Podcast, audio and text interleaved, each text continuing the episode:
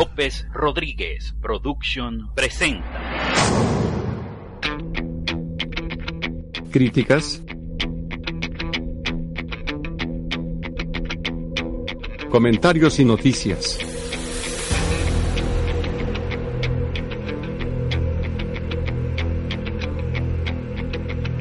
Esto es todo Cinefans Radio. Con ustedes sus anfitriones, René Rodríguez y Felipe López.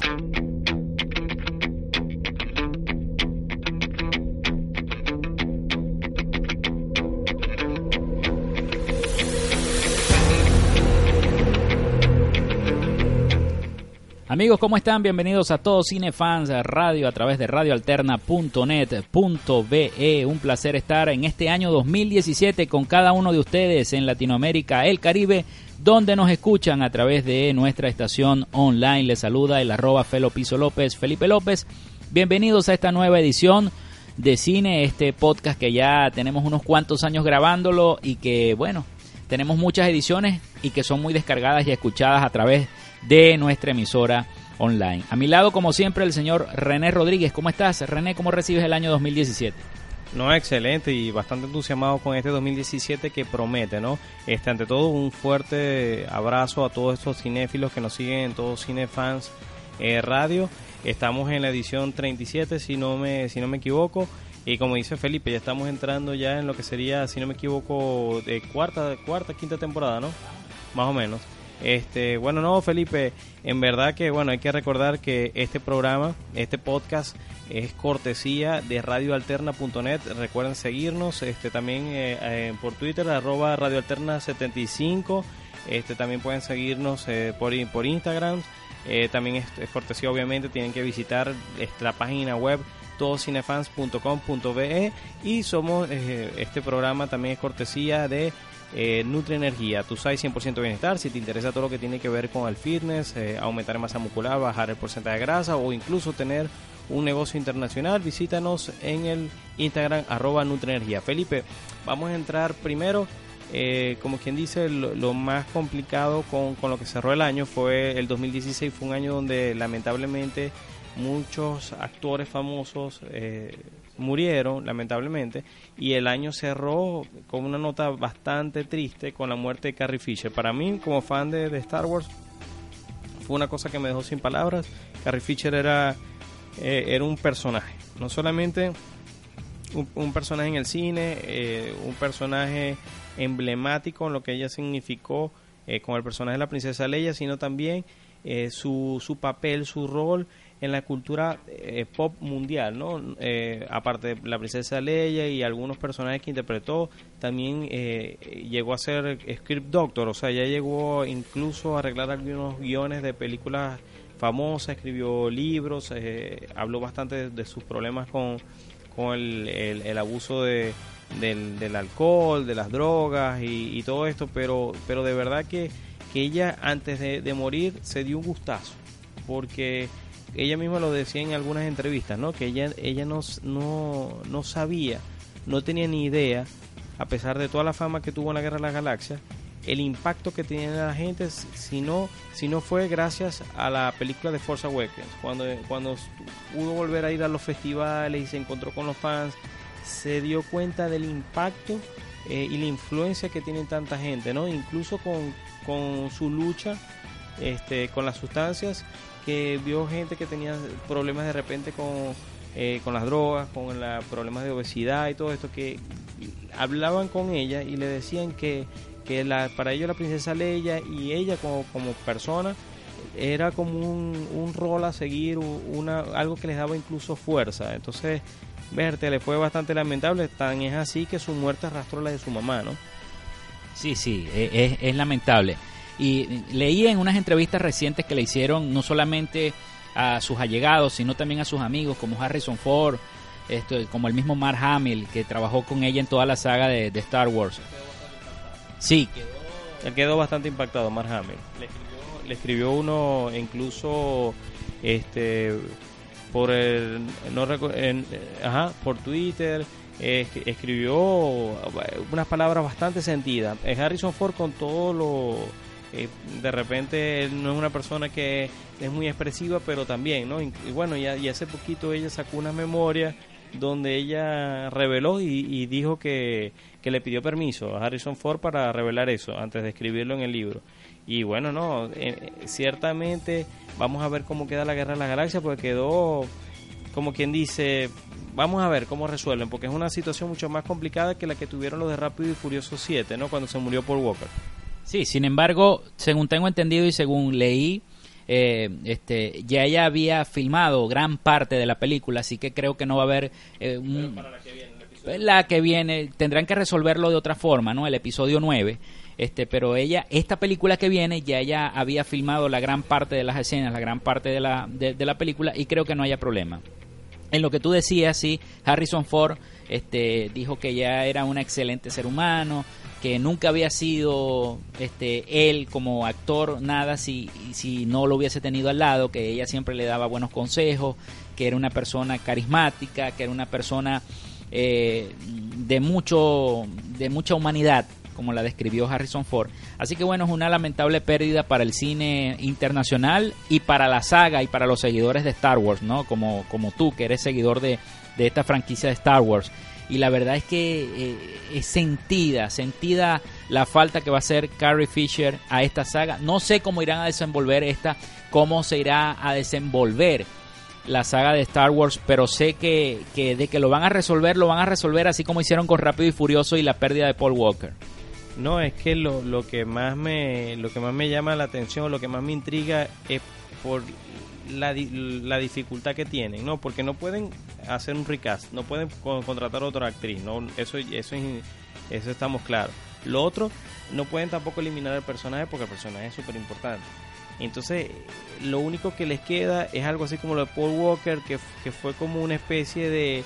Yo, yo, yo pienso, me atrevo a decir que van a de repente usar algunas de las, de las escenas cortadas, de las tomas que no utilizaron del episodio 7 y 8 y van a jugar un poquito con computadora, pero lo, lo más fuerte va a ser que la que dicen que las dos escenas que le faltó, una es una escena con Mark Hamill, con Lucas Skywalker, el encuentro de los hermanos, y el otro es, su, mm, eh, no digamos su enfrentamiento, sino cuando tiene que encarar a su hijo, Kylo Ren.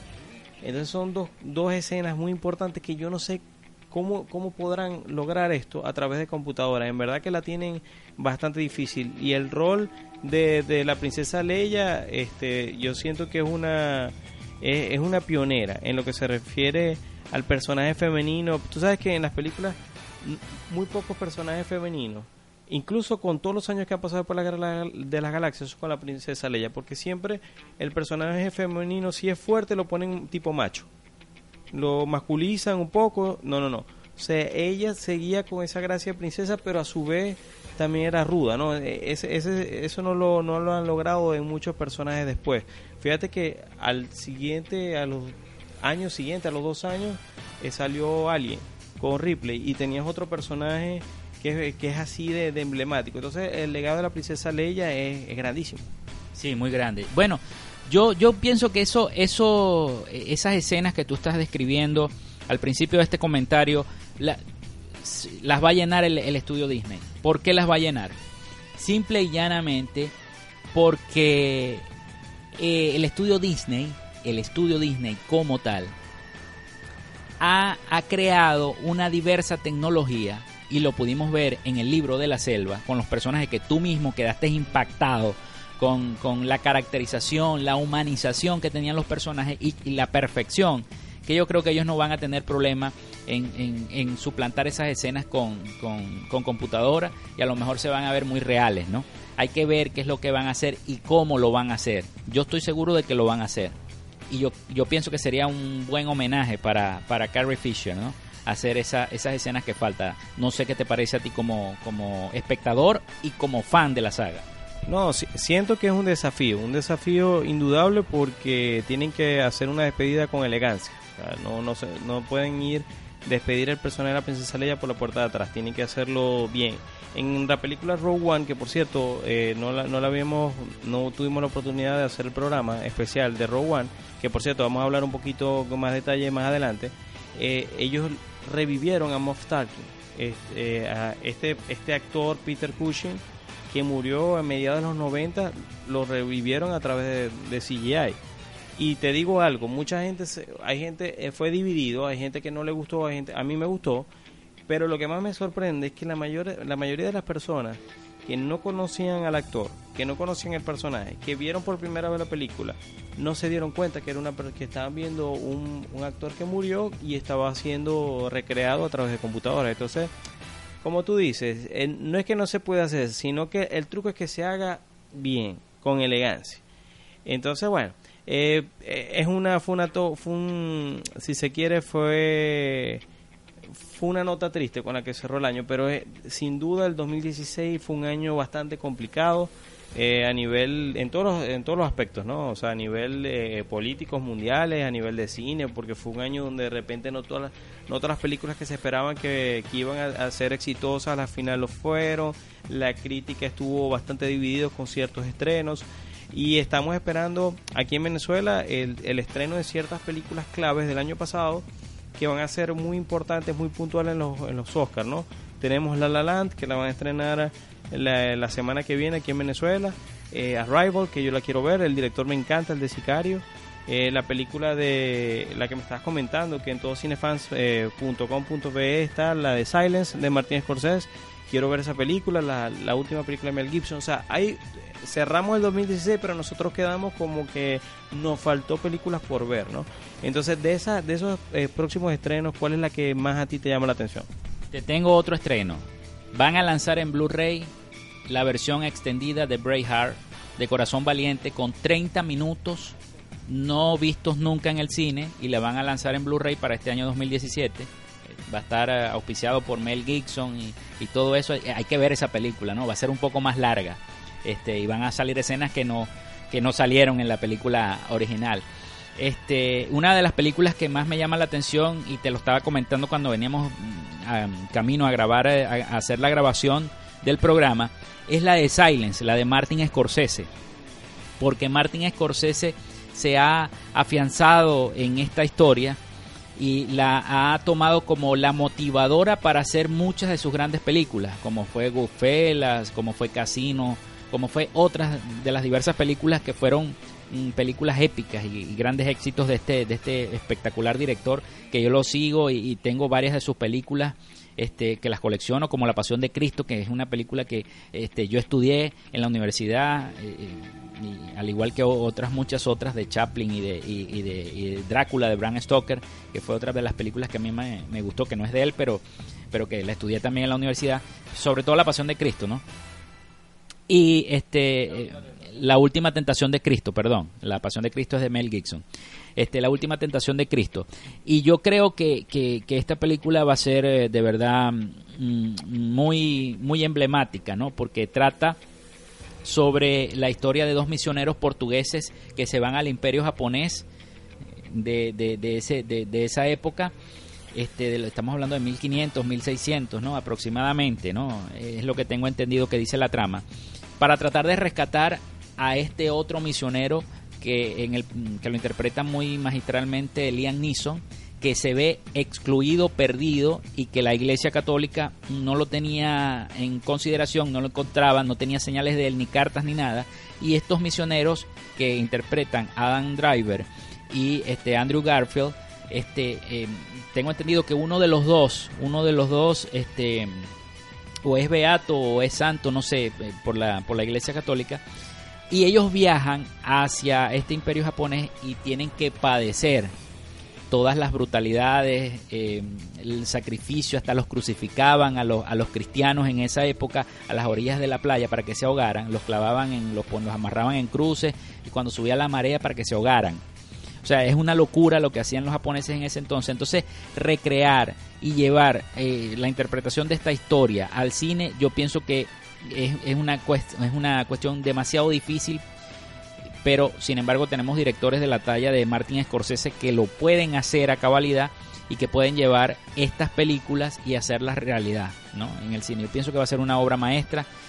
Tiene dos muy buenos actores, Adam Driver y tenemos a Andrew Garfield y tenemos un, un excelente actor que es Liam Neeson, que yo estoy seguro de que esa película, por la fotografía, por las tomas que he visto en los trailers, amigos, se pueden meter en la página www.todocinefans.com.be y allí pueden ver, no solamente escuchar este programa, sino también ver el tráiler de la película y leer varias notas que me han llegado de las agencias internacionales sobre este film que ya está ganando premios. Ni siquiera se ha estrenado y ya está ganando premios.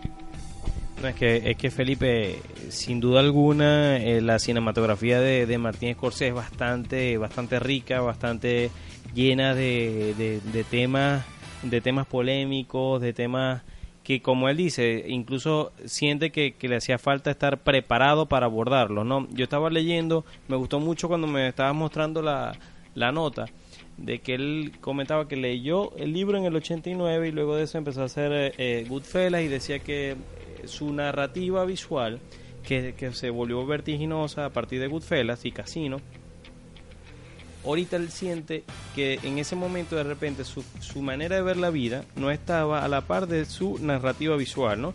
Pero que él siente que ahorita ya las dos cosas están a la par, ya se conjugaron.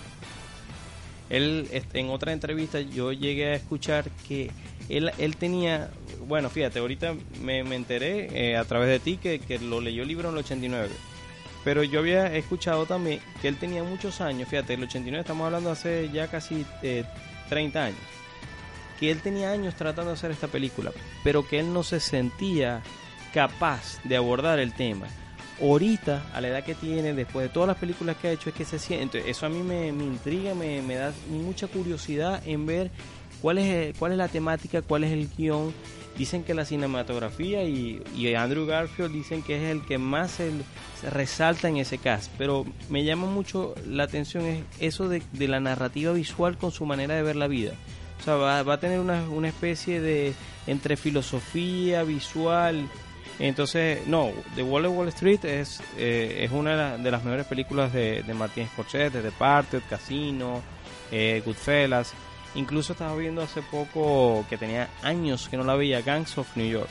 ¿Cuál de, la, de las películas de, de Martín Scorsese, aparte de La Última Tentación de Cristo, que también es muy buena si no la han visto, es la que a ti más te, te llama, te, es más fácil para ti volver a ver?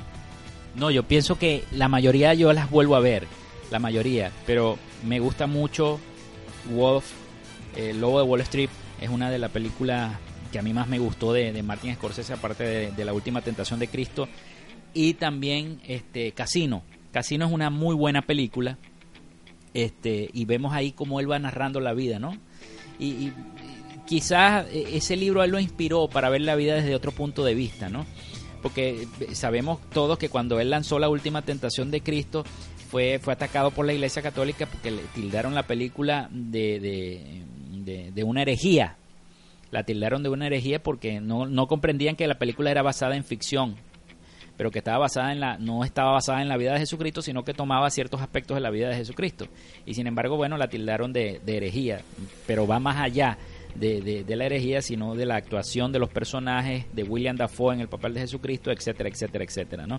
Y yo pienso que Casino y otras de las películas fueron fueron las que las que de verdad hicieron que Martin Scorsese llegara a trabajar y a realizar esta película y, a trabajarla casi en tiempo real, ¿no? Porque utilizaron una locación especial para hacerla, este, recrearon todo ese imperio japonés para el momento.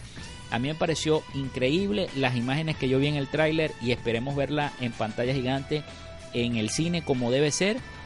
Este, yo pienso que va a ser una de las películas batacazo, al igual que Logan, que a Logan sí te la dejo a ti para que hables un poquito de lo que te parece Logan y de lo que viene para este año 2017, ¿no? Que apenas está comenzando y que, y que nos quedan muchísimos programas por comentar y muchísimas películas que ver. No, este año tiene bastante tela que cortar, ¿no? Vamos a arrancar el año ah, empezando con, con, lo que son, lo que es la película eh, ahorita estábamos conversando antes de, de grabar eh, que tú no eres muy fan de Transpotting yo sí es una de mis películas favoritas el director Daniel Boyle me, me encanta y, y, bueno vamos a ver qué, qué, nos trae en esta segunda parte 20 años casi 20 años después no 20 años después este bueno fíjate Felipe que en febrero vamos a tener John Wick 2 que para mí la 1 fue un, una película de acción como tenía años que no veía. Pero marzo, yo te digo una cosa, si a mí me dicen que solamente puedo ver cinco películas en el año, Una tiene que ser Logan. Es- es- siento que es la película. Estábamos hablando hace rato de Carrie Fisher, de que de repente le hacía falta una despedida por la puerta grande, con elegancia. Me, me parece que el- la película Logan va a ser eso precisamente para el personaje de Wolverine. Para el actor Hugh Jackman, que ya tiene 16 años interpretando al personaje y hace falta de que se despida como tiene que ser. Y dicen que la película, hay una hay un film que yo vi del año pasado que es con eh, eh, el, protagonista de Star Trek, Chris em, Pine. Ajá. Es, es una, es una película así estilo western, eh, la decadencia, eh, la, la fotografía y todo esto. Y Logan tiene esa, esa sensación. Es más, el tráiler que a mí más me gustó del año pasado, promoviendo las películas de este año, fue el de Logan. Es una película que siento que si no es porque salen las garras de Wolverine, tú, no vas a sentir que estás viendo un cómic, sino que estás viendo una, una película tipo un Forgiven. Sí, es una locura, es una locura. Sobre todo yo lo dije en el pasado programa de Todo Cine Fan Radio, este, que eh, eh, me gustó mucho la, la, la, la actuación del profesor, del profesor Xavier. Este, lo vemos acabado, lo vemos viejo y quién sabe si fallezca, ¿no? Dentro de la película, dentro de la trama. Yo pienso que va a ser una despedida formidable para Hugh Jackman, un actor que le dio vida a este personaje. Nos va a costar mucho ver al nuevo actor de, de Wolverine, nos va a costar mucho. Y yo estoy seguro que a ustedes que nos están escuchando también les va a costar ver un nuevo actor interpretar a, Wolverine. No es un no es un personaje así como Spider-Man que va de, de- de actor en actor, ¿no? Este, guindando en su telaraña de actor en actor como Batman. Eh, eh, incluso a mí, como fan de Superman, me costó ac- aceptar a, Henry Cavill y me costó aceptar a este chamo nuevo que está en Supergirl, también haciendo de, de Superman, que lo hace moderadamente bien, pues. Lo hace aceptable. No ha salido más en la serie, por cierto. Solamente en un- dos capítulos. No ha salido más en la serie. No sé por qué. De verdad no sé qué, qué pensó el estudio. A lo mejor lo van a sacar una que otra vez. O pensarán en hacer otra serie nueva porque el estudio Warner también está pensando en Batman. Te doy esa primicia. Está pensando en Batman. No solamente va a ser Gotham. Por ahí viene otra serie. Pronto viene otra serie. No se sabe cuándo. Pero les doy esta primicia que pronto viene otra serie de Batman. Porque ya sacaron a Superman. Posiblemente salga Batman. No sabemos qué actor va a interpretar a Batman. Pero pro- posiblemente salga, ¿no? En, en una nueva serie de esta saga que ha sido muy exitosa. De series de, de la DC. Que bueno, DC fenomenal en, en series y en películas animadas, pero en el cine lamentablemente no nos ha tenido tan felices, ¿no? Como pudiéramos hablar que sí lo ha hecho Marvel, pero Marvel es una porquería en, en, en películas animadas. Sí, porque me, me estabas recomendando una película animada que viste que tenía, o sea, una película con Santa Claus, una cosa, un clásico. Cuéntanos un poquito. Sí, es una película que se llama Fine Frost, es de Marvel del año 2015, es una porquería. ¿Por qué es una porquería? Bueno, salen los Avengers, salen los Guardianes de, de la Galaxia, pero resulta que tratan de salvar a Santa Claus de Loki, porque Loki quiere robar los poderes de Santa Claus. Y vemos a Hall repartiendo juguetes en el trineo de Santa Claus. Y los está lanzando tan duro que Iron Man le dice, no los lances tan duro porque caían como, como piedras los, los obsequios, los regalos. Otra cosa de locos en esa película que vi, que Dios mío, me, me llevé las manos a la cabeza, fue ver a la esposa de Santa Claus manejando la nave de Rocket de los Guardianes de la Galaxia. O sea, es una locura. Es una locura. Entonces, por eso digo, y repito al principio del comentario, que es difícil esta pelea, esta competencia entre dos marcas, dos empresas que son DC contra Marvel. Las películas de DC lamentablemente no nos tienen felices, pero las películas de Marvel sí. Pero en lo que en cuanto a televisión, a series de televisión, DC es mejor que Marvel. Vemos el éxito de todas las las- series, Flash, Legend of Tomorrow, Supergirl, este, ah, el mismo Arrow que ha agarrado otro viento y ahora fíjate que el personaje de que se hizo solamente para Arrow, el del morenito, el del negrito, eso no estaba en los cómics. Ahora tuvieron que meterlo en el cómics de lo bueno que ha sido el personaje. Y el crossover espectacular, muy bueno. Demasiado, uno de los mejores que yo he visto de los crossover. Excelente crossover. Entonces ellos están, se están dando cuenta de que eso les está funcionando bien y bueno, simplemente van a añadir otro de los personajes, han añadido Hombre Halcón, Chica Halcón, tuviste esa serie Hombre Halcón, me pareció formidable que los mezclaran con el, el Egipto antiguo, me pareció eso muy bien. Y ahora, bueno, piensan integrar a Batman, ¿no? Y a lo mejor ya hasta Robin. ¿Quién sabe y quién quita que, que, quede bien la serie, ¿no? Que queden bien los personajes. Hay que esperar a ver qué va a hacer el estudio Warner. Ojalá la Liga de la Justicia sea buena. Como pinta el tráiler de La Mujer Maravilla, porque me gustó mucho, fue uno de los trailers que más me gustó del año pasado, para este año de, películas de estreno, y ojalá la Liga también sea buena, igual que Logan, ¿no? Y que disfrutemos de buenas películas este año. Es que yo creo que de las dos, la que tiene más chance, lamentablemente, no, lamentablemente para mí, porque yo soy fan de, Batman, pero la que tiene más chance de ser buena, por lo que pinta el tráiler, es la Mujer Maravilla, Wonder Woman. Y, y, en verdad el, personaje, lo que significa, le hace falta que, que lo sea. Eh, bueno, esperemos que, que tengamos un tráiler que nos venda un poquito mejor lo que es la Liga de la Justicia, porque en verdad los comentarios que los últimos que han salido, no de la película, sino de, del futuro de DC no son muy prometedores. Estábamos conversando también antes de grabar este vaivén que tiene Ben Affleck, que si va a dirigir la película, que si el guion está bien, de repente sale diciendo en una semana que todo está perfecto y ahora dice que él no está seguro si él la va a dirigir.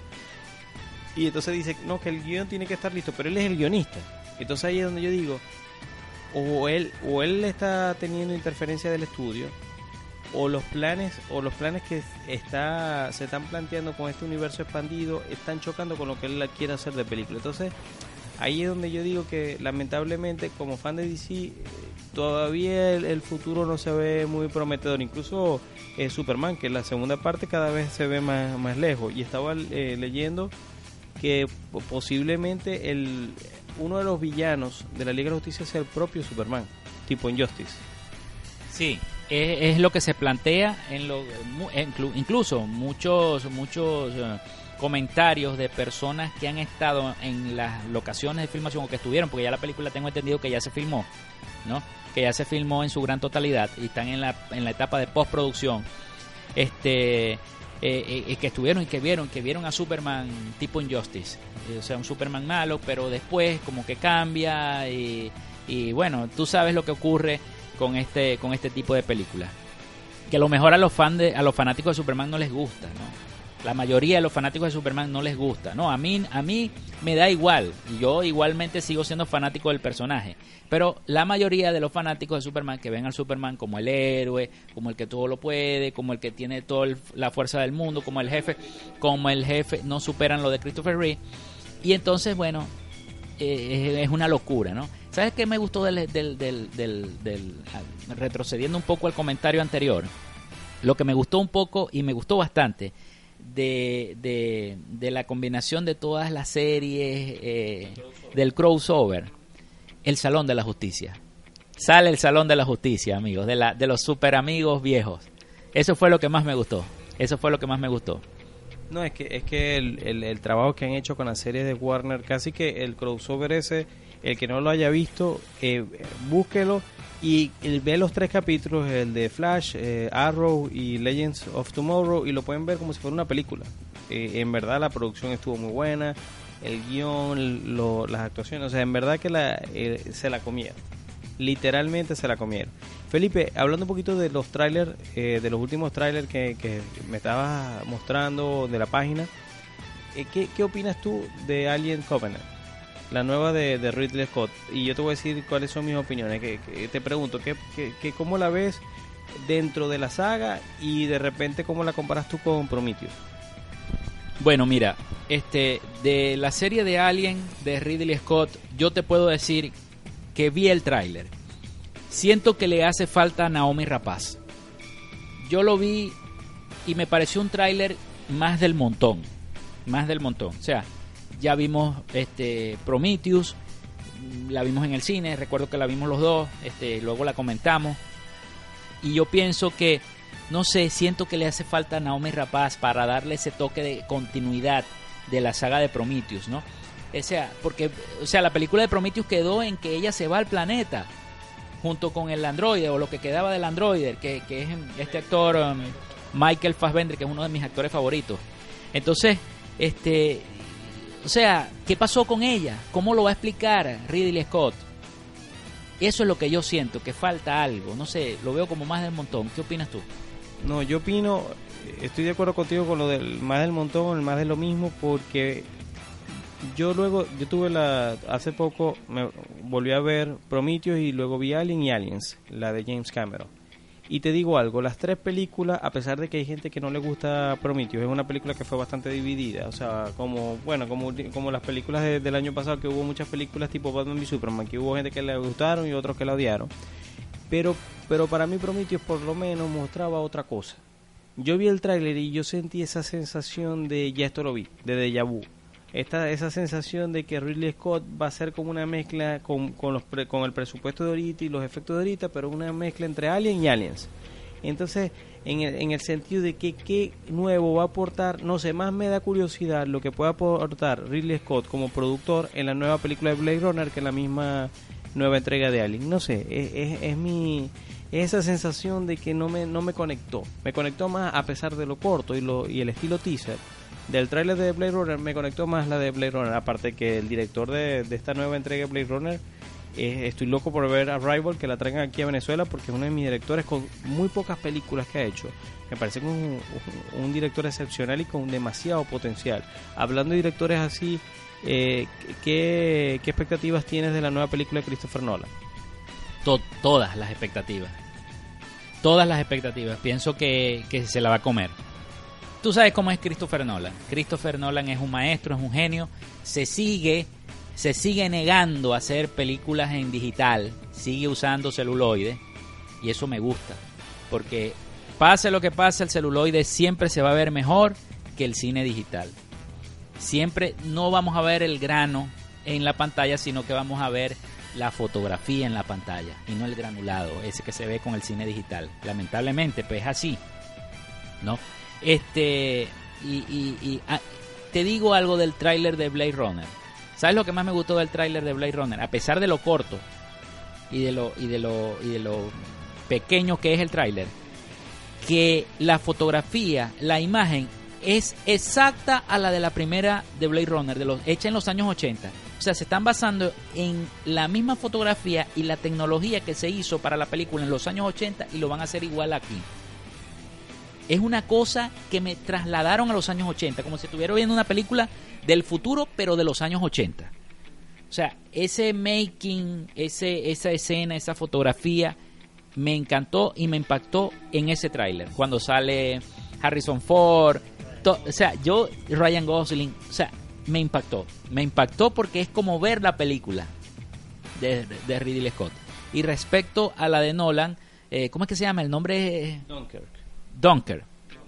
Bueno, eh, pienso que nadie había hecho nada de la de la de la de la Primera Guerra Mundial y llegó de la segunda de la segunda de la Segunda Guerra Mundial, pero antes de que entrara el ejército de los aliados. Era fue antes de Pearl Harbor y todo esto. Fue eh, en, el, en, el, momento donde tenían que evacuar un, un grupo de soldados británicos en, en, en, en Francia. Entonces es una historia no muy contada, pero que obviamente si le va a contar Christopher Nolan de que algo nuevo va a sacar de la Segunda Guerra Mundial. No, es una locura, René. ¿Por qué? Mira, tú nomás que tienes que ver el tráiler. El tráiler te da la sensación de que vienen de los aviones, te da la sensación de que te van a bombardear, te da la sensación de que te van a disparar. El miedo, la expectativa, te mete dentro del filme. Eh, y eso verlo en el cine debe ser espectacular y en IMAX más. O sea, te debe meter adentro de la, sensación de que te vienen los aviones este, a bombardear, de que te vienen a disparar. Es una locura. Pienso ser, yo creo que eso fue uno de los detonantes de la Segunda Guerra Mundial. Esa, esa, esa situación. Esa situación. Y por supuesto, el cash que tiene la película, yo creo que va a ser una de las mejores películas de este año 2017. Esperemos que así sea. Yo sé que a ti te gusta mucho Christopher Nolan y que esa la vas a ver en el cine, evidentemente. No, es que Christopher Nolan es, un director que, que, hace que justifique el pago de la entrada, ¿no? O sea, de que tú vas a ver una película de calidad. O sea, a nivel producción, guion, eh, todo a full cabalidad en el tope del juego. Eh, Felipe, hablando un poquito de, de, lo que de los próximos estrenos, este, bueno, tocamos eh, Logan, tocamos DC. Ahora dime una cosa, yo sé que, que estuviste separado el 2016 de, de Marvel, pero de las tres películas de Marvel Studios, ¿cuál es la que más tú crees que puede hacer eh, el, el batacazo? ¿Thor Ragnarok, eh, Guardianes de la Galaxia 2 o Spider-Man? Yo te lo voy a decir sinceramente, yo creo que Guardianes de la Galaxia 2.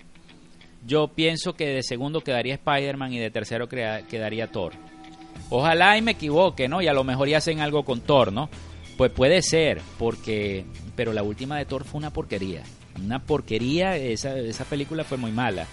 Y esperemos que ahora, como va a salir eh, Hulk y va a salir el Doctor Strange, que ya lo vimos que ya está confirmado, no se sabe si en cameo o va a salir eh, participando directamente en la película, no se sabe, pero ya está confirmada este que Benedict Cumberbatch va a estar en el cast de Thor Ragnarok. Vamos a ver, ¿volverá Loki a esta película? Sí, sí, lo que iba, lo que iba a volver. Incluso el, se dice que el papel de, de, Benedict Cumberbatch de Doctor Strange va a ser el... Bueno, se vio en la escena post-crédito Doctor Strange que se reúne Thor con él para pedirle permiso. Eh, me imagino que tiene que ser el permiso es para poder llevarse a su papá y los, los, los logre, como quien dice, trasladar, transportar, teletransportar a Asgard. Eh, también la película va a tener una pelea de gladiadores entre Thor y Hulk, porque Hulk está como una especie de planeta tipo Coliseo romano. Eh, La película de verdad pinta interesante, pero yo quiero que no, ojalá tú no te equivoques, porque en verdad la que yo más quiero que, que funcione, que sea buena, es Guardianes de la Galaxia 2. Esa es la que yo más quiero que sea buena. La que más vaya a pegar de las tres, no me extrañaría que sea Spider-Man, porque Spider-Man es, es uno de los personajes más comerciales que tiene Marvel, así que eso vende, vende solo, eso, eso no hay vuelta que darle. Estábamos, eh, bueno, viendo eh, antes de, la grabación una película de Andrew Garfield, y yo digo, es una lástima que él como Spider-Man no le dieron unas mejores películas, porque él como actor es, es muy bueno. Vamos, a, este chamito de este nuevo Spider-Man tiene también bastante potencial. Este Felipe, antes de, que nos, nos despidamos, yo, yo te quería hablar de, de una de una de una película mm, que, que de verdad me pareció que, que cerró muy bien el año pasado, que fue Rogue One, la película de Star Wars. Es una película, si bien yo no salí como muchos, que salieron como que, Dios mío, lo mejor del mundo, siento que hay gente que salió que le gustó mucho más que The Force Awakens, incluso hay gente que la coloca en su ranking de película de Star Wars de tercera, yo no llego hasta ahí, pero sí me pareció que fue una película muy interesante, me pareció que fue una película que aportó algo nuevo, eh, lo variado del cast, tenías eh, actores eh, latinos, hindú, había un poco la protagonista de una mujer, o sea, mexicano, o sea, había un poco de todo, incluso de, de Diego Luna. Como dato curioso, estaba leyendo, un- él colocó, compartió algo que le escribió un fan, que decía que fue a ver la película con su papá, y su papá es mexicano, y su papá habla con bastante acento marcado latino. Y el personaje de Diego Luna en la película habla con acento marcado latino. Y el papá le decía, y esta película, y él, y él habló así, y la película pegó. Sí, papá. Y resulta que el, el señor que quedó totalmente asombrado porque se vio representado en pantalla y no podía creer que el actor no quiso disimular su, su acento latino. Entonces, en verdad la película fue una, una película que fue muy, muy oportuna para el momento que estaba viviendo Estados Unidos. Este, con todos los latinos, los inmigrantes, todo este rollo. O sea, me pareció que fue una película en ese sentido muy oportuna, que llegó en el momento justo. Eh, siento que, ¿por qué de repente no, no la coloco más arriba en el, en el ranking? Yo la coloco de sexta. Para mí está justo después de Retorno al Jedi y está antes de, la, de las precuelas porque por, en primer lugar siento que a pesar de que el tercer acto, los últimos 40 minutos son perfectos y las dos escenas de Darth Vader son excelentes, son geniales, siento que es una película que cuesta en arrancar. La primera hora es como, no sé si tú te recuerdas el retorno al Jedi, que la, la mitad de la película es un poquito lento. No sé si, si te pasó eso cuando veías Retorno al Jedi, que empieza bien, después se tal y después vuelve a agarrar. Bueno, esta película la primera mitad es como lenta y después que agarra. O sea, tiene una narrativa que se nota por los reshoots que le hicieron, la- le hicieron muchas escenas nuevas. Tan es así que cuando veas, si tú ves los trailers y después entras a ver la película, te vas a dar cuenta que buena parte de las escenas que salen en los trailers no salen en la película. O sea, la, la, la replantearon completamente. Eh, Secuencias enteras que ya no están en la película. Entonces, de repente todos esos, esos cortes se notan en la primera hora. Eso es lo que hizo que para mí bajara en el ranking. Pero en verdad, cosas buenas en la película, aparte del, del tercer acto, Diego Luna, el personaje, el robot, es uno de los mejores androides del, del, universo de Star Wars. Y los dos personajes asiáticos se, se la comieron, literalmente se la comieron. Una película que solamente nada más nada más por el espectáculo que significa a nivel visual porque la, la fotografía la hizo los mismas la misma gente que trabajó en la caída del halcón negro en Cero de Artirti o sea esa ese look de guerra la película lo captura a la perfección. Y uno de los, de los elementos más polémicos de la película que fue recrear lo que estamos hablando con Carrie Fisher recrearon eh, a Peter Cushing el personaje de Moff Tarkin y a una princesa Leia joven a pesar de que hubo gente que no le gustó, a mí me parece que lo hicieron a la perfección, teniendo en cuenta las limitaciones que todavía incluso ahorita existen a nivel de, ese tipo de tecnología. No, y es evidente que Star Wars como, como franquicia vende mucho, al igual que Spider-Man, para Marvel, este, vende muchísimo. Y es una película que, de lo que estabas hablando tú de Spider-Man, que a lo que la pongan el cine, los, los niños van a decir, papi, llévame al cine a ver Spider-Man eso va a ser así. Tienen que ponerla para el público adolescente, infantil, porque si no, no van a vender entradas. Este, que fue lo que ocurrió con, Batman y Superman, que bueno, lamentablemente este, no la hicieron como la tenían que hacer, el estudio tomó una mala decisión, ¿no? Y por eso, bueno, lamentablemente, bueno, pero ahí está la versión extendida que yo todavía no la he visto. yo todavía no he visto la versión extendida, quiero verla. Lamentablemente, bueno, este, no se ha dado la oportunidad, pero bueno, ya, ya, ya tendremos la oportunidad para verla. Y este y de lo que tú decías de, de, de, Rogue One, este, siempre venden, las sagas de Star Wars siempre venden, a pesar de que en esta época hay muchos jóvenes que no entienden y que nunca han visto las películas viejas de Star Wars, que están viendo estas nuevas y son las que los están motivando a ir a comprar o a ver, a descargar o, lo, a que se, o lo que se haga ahora para ver las viejas. Este, muchos dicen que no les gusta. Quizá es, es como algo nuevo para ellos, ¿no? Y, pero yo vi el tráiler de Row One y vi algunas escenas y me pareció algo así como el Imperio contraataca, ¿no? Tipo de ese, ese, ese estilo de esa batalla. Y la quisieron hacer muy similar, muy similar.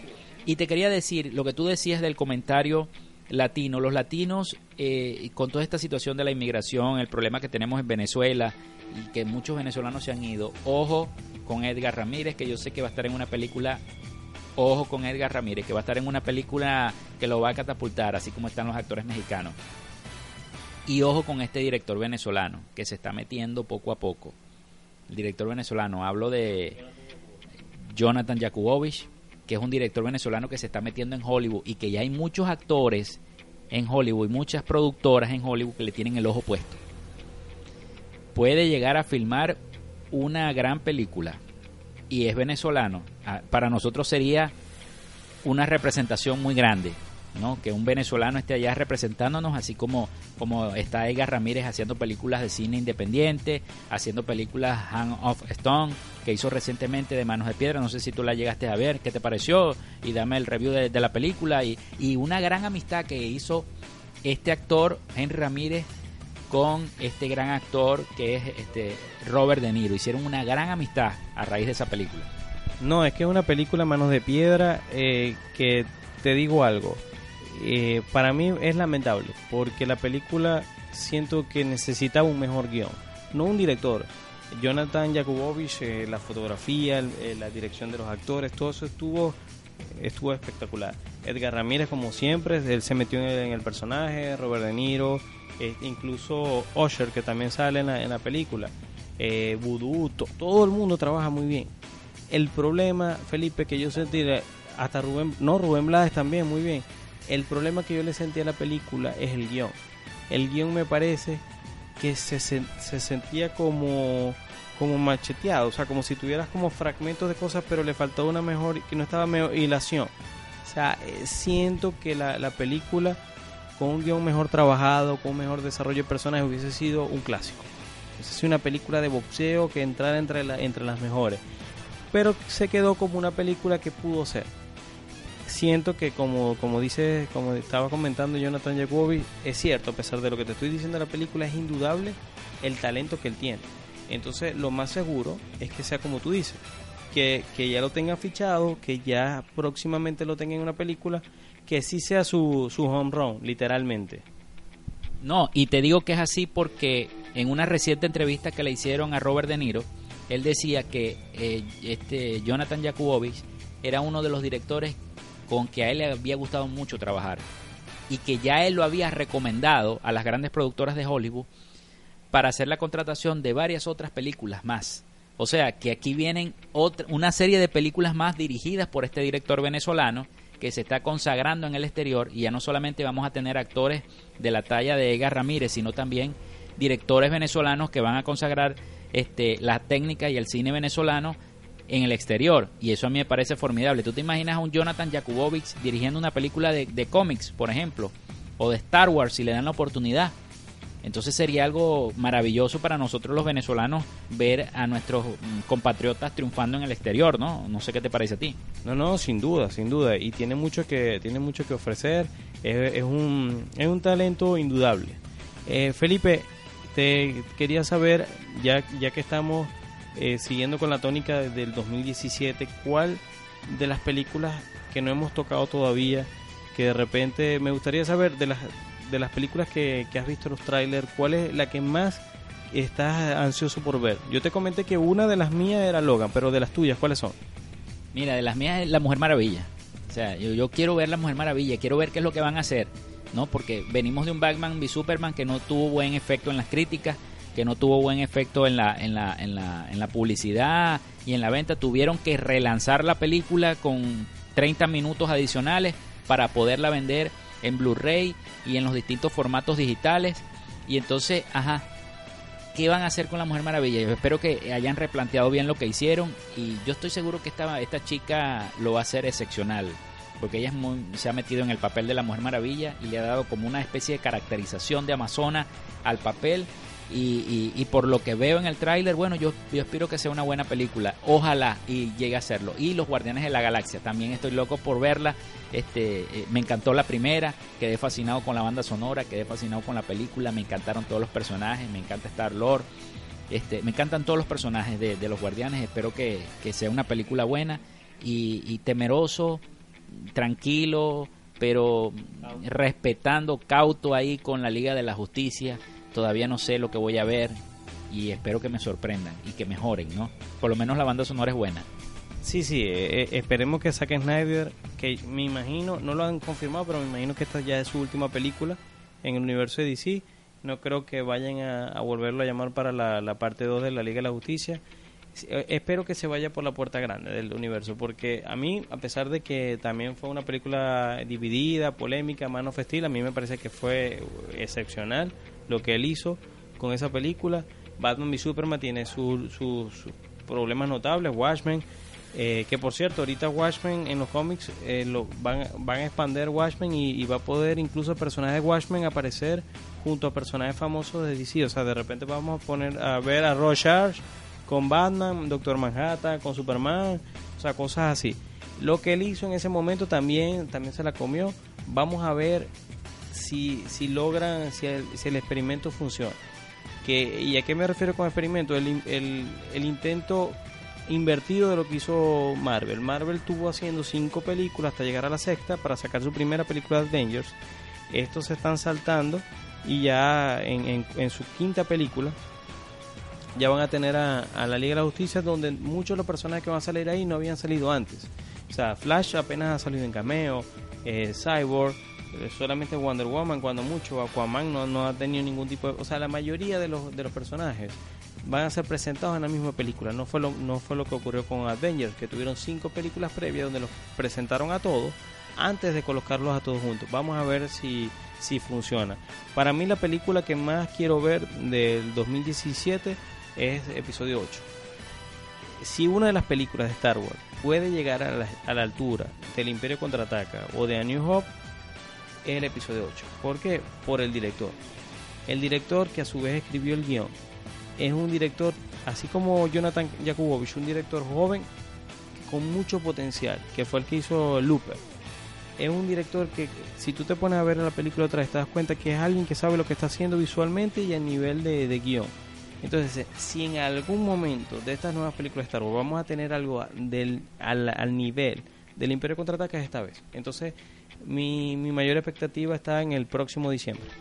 Y ojalá que así sea, ojalá que así sea porque de verdad que hace falta ese tipo de películas. Yo estoy muy esperanzado porque el 2016 fue un año de, de, fatalidades, no solamente para nosotros, sino para el cine internacional y en general. No me gustaron muchas de las películas que vi en el 2016. Eh, eh, al principio estaba muy esperanzado con Batman y Superman. Vimos lo que resultó ser. Lamentablemente, bueno, no les gustó a muchos, a la, gran mayoría de los fanáticos no les gustó. Y esperemos que este año 2017 nos traiga películas este, buenas, que todas las películas que nos propongamos, tanto la de Spider-Man, como la de, hasta la de Thor sean buenas, o sea, que nos distraigan, que podamos ir al cine y disfrutar, como siempre, y pasarla bien, como siempre hacemos, comiendo este, palomitas de maíz, disfrutando, tomando refresco, etcétera, etcétera, etcétera. Pero la situación aquí, tú sabes cómo está la situación en el país, en Venezuela, con los cines, ¿no? Que lamentablemente ya pasamos la época de los apagones de luz, ¿no? Menos mal que la pasamos pero los costos se han elevado, entonces eh, para mucha gente a veces es impedimento ir a un cine para poder disfrutar de una buena película, sino que hay que escogerlas, hay que saberlas escoger a la hora de ir al cine y bueno, eso lo saben ustedes, amigos que nos están escuchando. Recuerden que estamos, como siempre, nos pueden seguir a través del Instagram. Todos Cinefans es el Instagram de Todos Cinefans. También arroba Todo Cinefan el Twitter. El Twitter de la estación es arroba Radio Alterna 75 y el Instagram de Radio Alterna es arroba Radio Alterna Piso. En Radio Alterna Piso es el Instagram de la estación. Recuerden la página todocinefans.com.be donde también nos pueden escribir y nos pueden enviar sus comentarios. Si quieren que hablemos de un tema en específico, si quieren que, que hablemos de un tópico en especial, nos pueden enviar allí sus comentarios. No sé, René, ya para, para terminar, porque tenemos una canción bien chévere para, para despedirnos, o, quieres agregar un comentario más? Quería agregar algo, Felipe, ya, ya cerrando, ¿no? Eh, quería saber cuál, cuál fueron las, las películas, por lo menos tres, que fueran las películas que menos te gustaron del año, o sea, y las tres que más te gustaron, para darte las mías.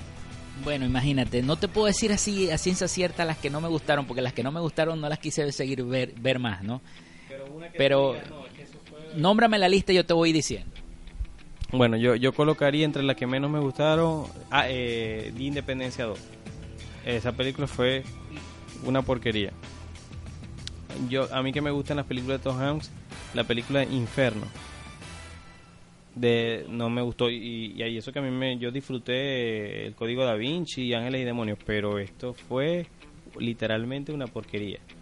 Eh, otra película de verdad, cuando la vi por segunda vez, me gustó muchísimo menos y, y cuando intenté verla por tercera vez, porque en, en una, una, reunión familiar, odié la película de Suicide Squad. O sea, yo pasé de que salí del cine, ah, sí, chévere, a que la odié. O sea, fue una cosa que tú sabes que hay películas que como que con el pasar del tiempo mejoran. Bueno, no, esta, esta fue todo lo contrario.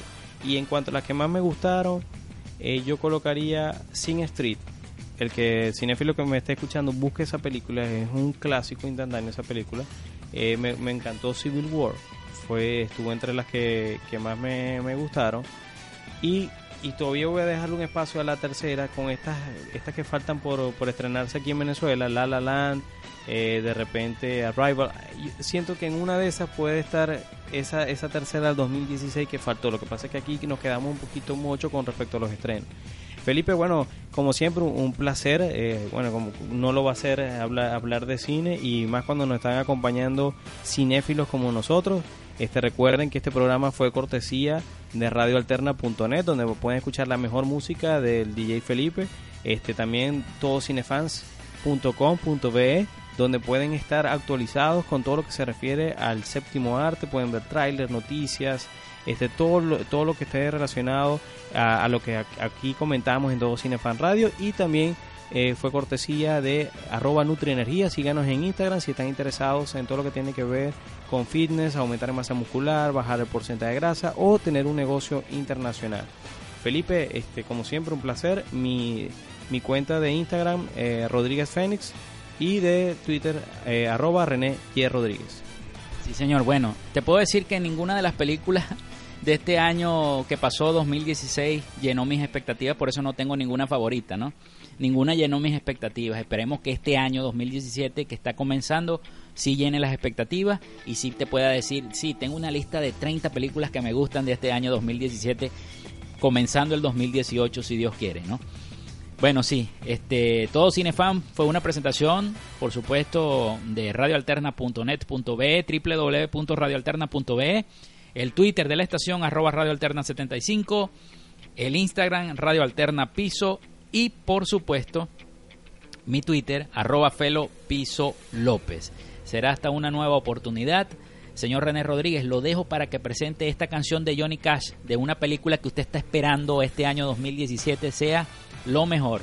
Lo vamos a dejar con Johnny Cash y el tema Hurt. Sí, señor, de la película Logan. Ah, la película que espera René. Nos vamos entonces, nos despedimos y nos escuchamos en una próxima edición de Todo Cine Fans Radio. Chao.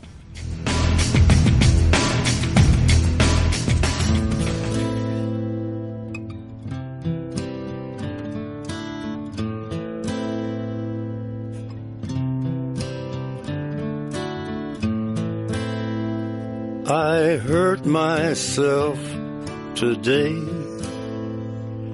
to see if I still feel.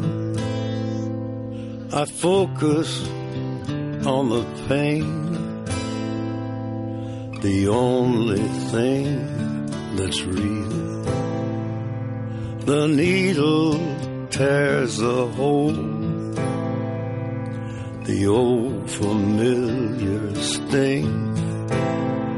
Try to kill it all away, but I remember everything. What have I become? My sweetest friend.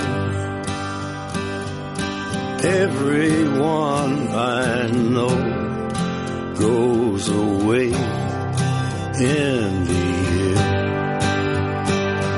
And you could have it all.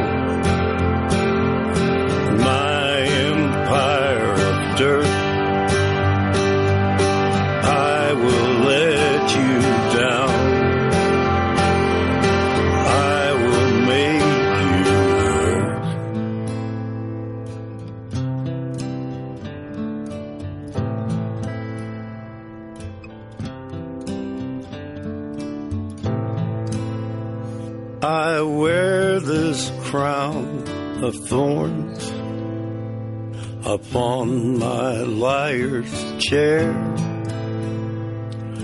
full of broken thoughts I cannot repair. Beneath the stains of time, the feelings disappear. You are someone else. I am still right here. What have I become? My sweetest friend. Everyone I know goes away in the end. And you could have it all. My empire of dirt. I will let you down. I will make you hurt.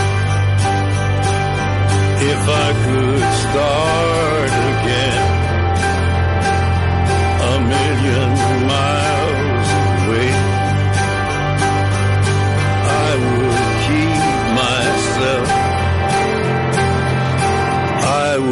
find